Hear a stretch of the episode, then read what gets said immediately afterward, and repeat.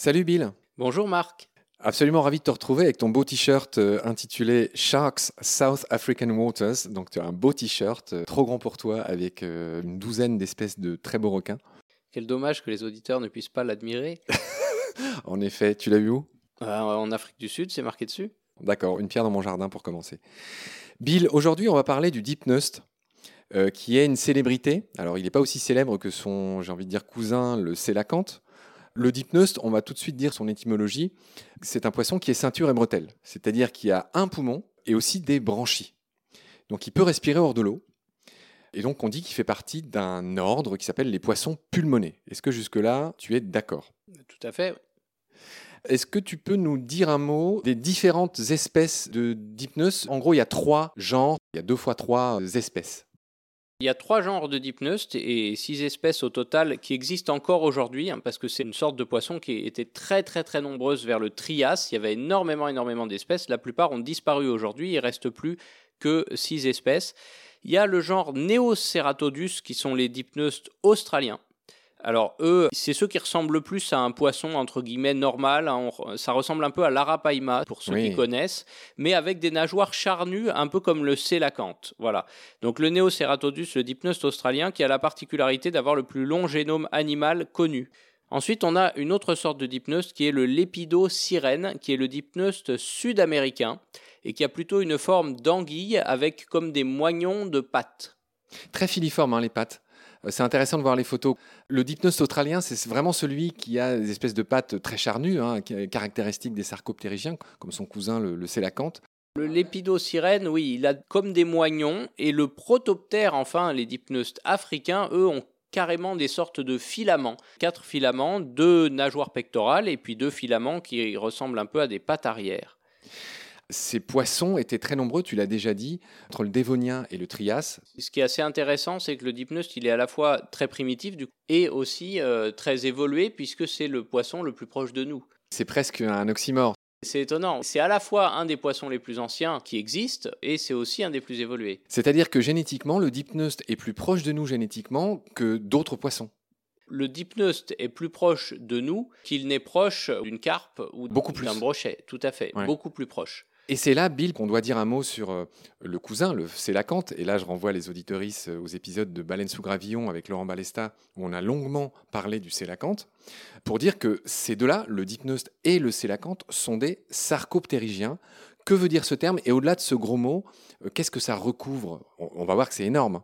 Alors, sarcoptérygien, c'est une classe de poissons qui comprend tout d'abord les actinistiens, c'est-à-dire les célacanthes et leurs euh, aujourd'hui éteints et fossiles. Ensuite, les ripidistiens, c'est-à-dire d'une part les dipneustes et d'autre part les tétrapodes, c'est-à-dire des poissons comme Jean-Michel Blanquer, Kermit la grenouille ou encore le diplodocus. Voire Marc Mortelmans. Éventuellement aussi. Ce qu'on veut dire par là, c'est que les ripidistiens, on est dedans. Exactement, on est dedans, on est des poissons sarcoptérygiens ripidistiens, tétrapodes.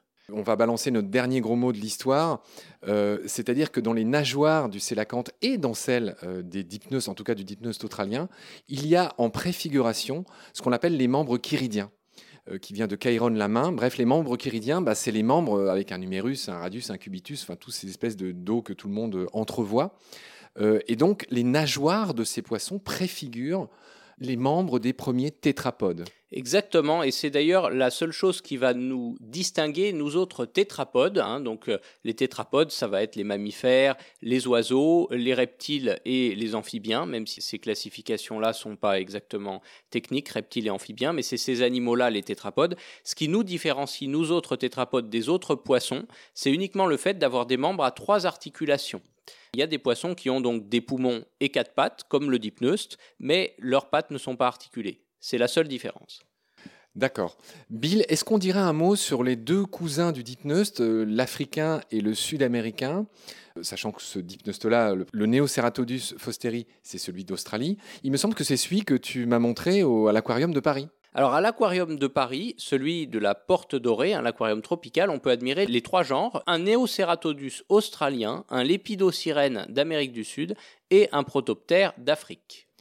La grande caractéristique euh, de l'Africain et du Sud-Américain, c'est que en période de sécheresse, ils sont capables de s'entourer d'un cocon, d'une gangue, parce qu'ils peuvent vivre hors de l'eau, mais par contre, il faut que leur peau soit toujours humide. Est-ce que tu peux me parler de cette euh, caractéristique de ces deux-là?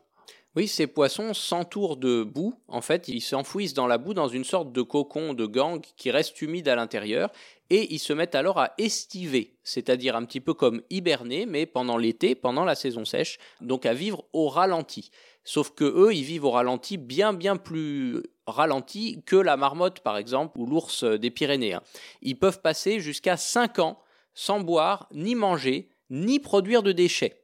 C'est très très mystérieux, c'est absolument incroyable leur façon de le faire et ça inspire des chercheurs qui cherchent à, comprendre comment faire ça parce que si on pouvait mettre au ralenti de la même façon un être humain, ça ferait des progrès incroyables en chirurgie ou pour même aller essayer de faire des voyages spatiaux.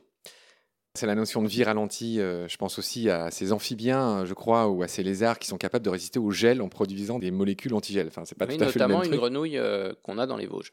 Absolument. Bill, pour être tout à fait exact, il me semble que le membre sud-américain de la famille, l'Épidosirène paradoxa, nage très mal et qu'il utilise beaucoup plus son poumon, car tu vas nous rappeler qu'ils n'en ont qu'un, contrairement à nous. Il utilise beaucoup plus son poumon que ses branchies qui sont presque résiduelles. Oui, ils ont toujours les deux, mais euh, c'est une forme qui tend vers une respiration quasiment que euh, pulmonaire. D'ailleurs, on peut euh, l'observer à l'aquarium de la Porte Dorée. Hein. Il remonte à peu près toutes les 2-3 minutes à la surface pour euh, prendre une grande inspiration d'air. Bill, je voudrais que tu me fasses un lien, si on peut le faire, si c'est correct de le faire, entre la vessie natatoire et le poumon. Évidemment, c'est l'un ou l'autre. Alors, qu'en est-il? Est-ce que la vessie natatoire vient du poumon? Est-ce que le poumon vient de la vessie natatoire? En préparant l'émission, toi et moi, on s'est dit que c'était pas clair, même pour les scientifiques. Oui, c'est pire que la poule et l'œuf. En tout cas, ce qu'on sait, c'est que la vessie natatoire et le poumon sont deux organes homologues, c'est-à-dire qu'ils descendent d'un même euh, ancêtre et euh, que l'un a sans doute engendré l'autre au cours de l'évolution. On ne sait pas exactement dans quel ordre. À l'état embryonnaire, la vessie natatoire et le poumon ont la même forme chez les espèces qui vont avoir l'un ou qui vont avoir l'autre. Nous, par exemple, on a des poumons uniquement. La carpe a uniquement une vessie natatoire et aucun animal n'a les deux à la fois. Aucun poisson. Ce qui est intéressant, c'est de voir que la vessie natatoire et le poumon vont pouvoir jouer les mêmes rôles.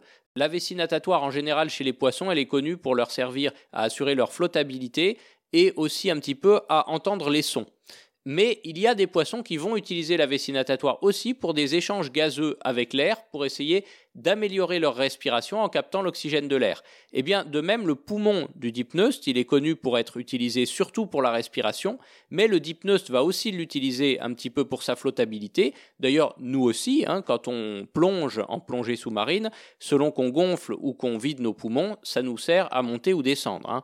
Mais en plus, le dipneust peut aussi utiliser son poumon pour entendre sous l'eau, notamment le protoptère, hein, qui est connu pour faire ça.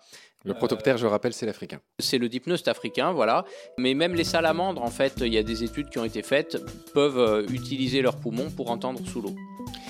Bah, je pense qu'on a été très complet sur le dipneust. On reparlera dans un autre épisode de, de, ces autres poissons qui sont capables de vivre hors de l'eau et qui utilisent des procédés différents. On détaillera ça avec toi. Je te remercie beaucoup pour tes lumières. Bill, je te retrouve très vite. Merci à toi, à très bientôt. Avec sans doute un autre t-shirt qui arbore d'autres êtres aquatiques. Toujours. Prends soin de toi, à très vite, salut. À bientôt.